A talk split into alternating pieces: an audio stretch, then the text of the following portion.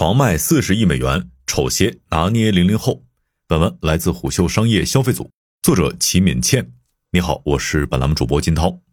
近期电影《芭比》热映，芭比风正在席卷全球，一众品牌纷纷赶来联名，而一双看起来不够芭比，甚至被不少人嫌弃丑的棕色拖鞋却成了大赢家。这双鞋来自德国品牌博肯。电影《芭比》中，芭比去探索真实世界时，在高跟鞋和勃肯鞋中间选择了不太符合传统审美但足够舒适的勃肯。电影结尾，当芭比决心来到真实世界时，脚上穿的也是一双粉色勃肯鞋。不少看完电影的人都说自己也想买这双鞋。博肯是个有着将近二百五十年历史的老牌子，单看外表，博肯鞋不算特别好看。可偏偏就是这个牌子的丑鞋，却成了这两年的大火单品。今年爆火的丑鞋还不止博肯一种，曾被媒体评为地球上最难看物体之一、五十个最糟糕的发明之一的洞洞鞋，近期也深受年轻人的喜爱。爱洞洞鞋的人甚至专门创造出一大帮派——洞门。博肯鞋和洞洞鞋卖的有多好呢？据媒体报道，二零二二年博肯收入增长了百分之二十九，高达十三亿美元。Crocs 年报披露的数据也显示，二零二二年的收入为二十七亿美元，同比增长了百分之十五。也就是说，二零二二年博肯鞋和洞洞鞋这两大丑鞋品牌一共卖出了四十亿美元。不只是博肯鞋和洞洞鞋，这两年追求踩屎感的厚底大拖鞋，跟洞洞鞋有点异曲同工之处的素心鞋等，都是在传统审美中看起来不那么好看的丑鞋，但是却成了潮人的必备单品。丑鞋当道，难道是当代人的审美滑坡了吗？不是的，年轻人越来越崇尚实用主义，再加上千禧风的回潮，这些都是原因。无论是洞洞鞋还是勃肯鞋，这些丑鞋最初都是特定品牌基于实用性的目的设计出来的。开创洞洞鞋这一品类的品牌是 Crocs。二零零二年，三个美国人在市面上找不到合适的划船鞋，于是就自己设计出了洞洞鞋。而博肯公司生产的博肯鞋，最初也是想让鞋底更贴合脚型，实现走路不累的效果。丑鞋火了之后，越来越多的品牌开始生产洞洞鞋和博肯鞋，而且销量还都不错。一位在批发网站卖洞洞鞋的卖家透露，今年他们工厂生产的洞洞鞋卖的特别好，一天都得卖一万五千双。这位卖家还提到，零售买家以九五后、零零后的年轻女性为主，批发客户基本上以线下实体门店或在景区、夜市等地方摆地摊的小商家为主。另一位在网上卖洞洞鞋的朋友也感受了一把流量的加持。他说：“尤其是在小红书上，今年洞洞鞋的流量很好。他还向我们展示了自己的小红书主页，虽然粉丝只有一千个左右，但每天收到的点赞、评论和新增关注都有一百多个，其中下单洞洞鞋的也有二十来个。不光是洞洞鞋本身火，甚至装饰洞洞鞋用的鞋花也小火了一把。目前，鞋花在小红书拥有四万加篇笔记。其实，不只是在我国，全球范围内以洞洞鞋为代表的丑鞋们也等来了春天。”最早做洞洞鞋的 Crocs 见证了洞洞鞋问世以来的跌宕起伏。横空出世时，洞洞鞋曾风靡全球，之后因为丑等原因，洞洞鞋逐渐过时，Crocs 一度转型做起了其他鞋。这两年洞洞鞋大火，Crocs 也跟着翻了身。二零一八年到二零二零年，Crocs 品牌的营收从十一亿美元增长到了十四亿美元，但是在二零二零年到二零二二年，营收却从十四亿美元增长到了二十七亿美元，几乎翻倍。博肯鞋这边，据媒体报道，Birkenstock 可能会在今年或明年启动 IPO，而且估值可能会达到八十亿美元，比二零二一年 L. Carlton 入股的时候高了六七成。如果只是单个品牌的丑鞋爆火，这背后或许多少有一些偶然因素；但要是多个品牌的丑鞋集体爆火，那这背后一定有明确的商业逻辑在做支撑。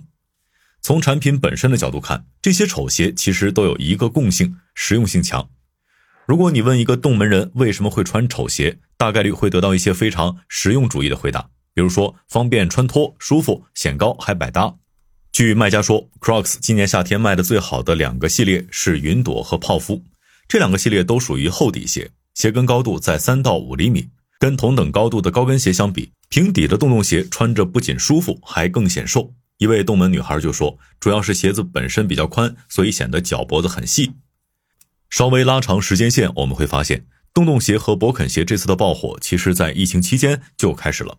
一方面，很多人居家的时间变长，对舒适性强的鞋服需求有所增加；另一方面，这两年消费者也越来越看重商品的实用性。在鞋企做企划工作的李玲说：“一般情况下，经济状况越不好，消费者就会越看重实用性。在他的工作中，实用性的权重占比正在提高。他们希望每一处设计都不是多余的，除非是好看到爆炸，否则没有必要为了设计而设计。当下，消费者对实用性的追求体现在方方面面，比如很多潮人在穿洞洞鞋或者勃肯鞋时，还会搭配一双袜子。”凉鞋配袜子，这种放在几年前还是人人喊土的搭配，现在已经成了一种新风尚。单看功能性的一面，穿凉鞋、拖鞋配袜子可以很好的防晒、保暖或者是防磨脚，同时袜子也可以吸汗，保持鞋子干爽。在李玲看来，时尚来源于生活，凉鞋加袜子的搭配能火起来，主要还是在于实用性。实用性之外，这两年的流行趋势和生活方式也和那些不算好看但穿起来有点舒服的丑鞋很搭。小红书发布的二零二二年十大生活趋势中，山系生活、城市漫游，也就是常说的 City Walk 排名前列。今年户外依旧大热，松弛感成了人人追求的生活和着装态度。在松弛感的怂恿下，老前锋、干净合体、无 logo 的百搭基础款等穿搭红遍网络。不管是想 City Walk 一下，还是想通过穿衣打扮营造一种不经意的慵懒松弛感，一双穿着舒适的丑鞋都能轻松拿捏。产品足够舒适实用，还能搭配最流行的穿搭，丑鞋就有了火的基础。从营销端看，丑鞋也具备爆火的体质，话题度高，还带着点社交货币的属性。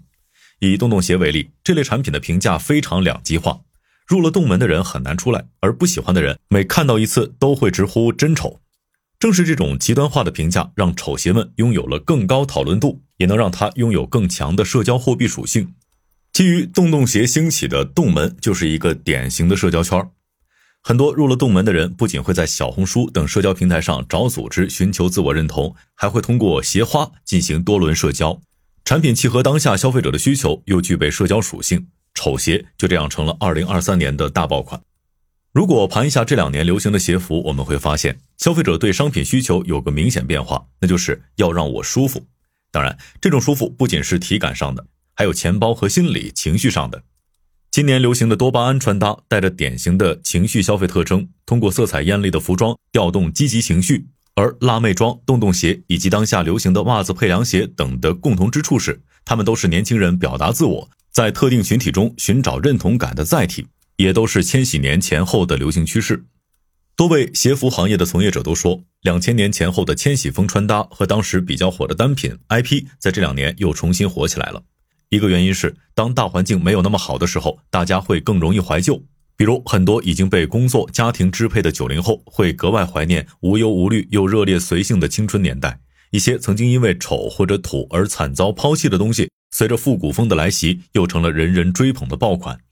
今年爆火的洞洞鞋，十多年前也火过一段时间，当时满大街都是浅口玛丽珍款式的洞洞鞋，妈妈辈的人也经常在凉鞋里面穿袜子。不同之处是，比起现在流行的棉袜，他们比较常穿尼龙短袜。当然，这种时尚风潮的转变往往不是自下而上的，而是商家根据消费环境变化预测和塑造出来的。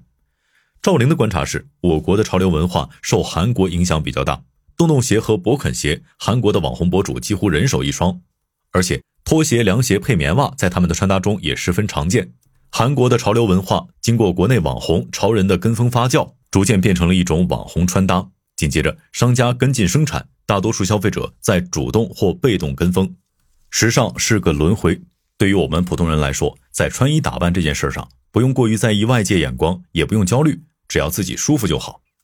毕竟十多年前谁都不会想到洞洞鞋还能有这么爆火的一天，更不会有人想到穿着袜子穿凉鞋不仅不会被嘲笑太土，还能成为潮人。好，以上今天商业动听，下期见。